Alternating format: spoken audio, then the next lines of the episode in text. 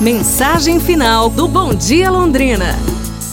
Essa história é sobre um soldado que estava voltando para casa após a terrível guerra do Vietnã. Ele ligou para os seus pais em São Francisco e lhes disse: Mãe, pai, eu tô voltando para casa, só que eu tenho um favor para pedir a vocês. Claro, filho, pode falar, peço o que você quiser. É o seguinte, pai, mãe, eu tenho um amigo que eu gostaria de levar comigo. Claro, sem problema, nós vamos adorar conhecer o seu amigo. Pai, mãe, o seguinte, tem uma coisa que vocês precisam saber antes. Ele foi ferido terrivelmente na última batalha, porque ele pisou em uma mina e acabou perdendo um braço e uma perna.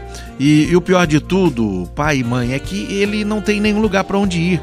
Por isso eu queria é, levá-lo para morar com a gente.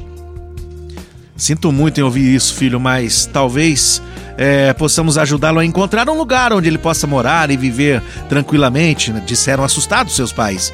Não, mãe, não, pai, é que eu quero que ele vá morar conosco, disse o rapaz emocionado e já um tanto nervoso. Filho, disse o seu pai, você não sabe o que está pedindo pra gente. Alguém com tanta dificuldade seria um grande fardo para nós. Nós temos nossas próprias vidas e não vamos poder deixar que uma coisa como essa interfira em nosso modo de viver. Acho que você deveria voltar para casa e esquecer esse rapaz. Ele certamente vai encontrar uma maneira de viver. Neste momento, o filho desligou o telefone. Os pais não ouviram mais nenhuma palavra dele, nenhuma notícia. Alguns dias depois, no entanto, eles receberam um telefonema da polícia de São Francisco, onde o filho vivia.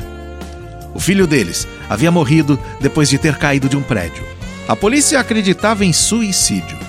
Os pais, angustiados, voaram para a cidade e foram levados ao necrotério a fim de identificar o corpo do próprio filho. Eles o reconheceram, mas, para o seu horror, descobriram ali naquele momento algo que não sabiam. O filho deles tinha apenas uma perna e um braço. Os pais da história são um pouco como nós mesmos. Achamos mais fácil amar as pessoas que são mais fáceis de ser amadas, aquelas que não têm problemas, que não reclamam ou que não são tristes.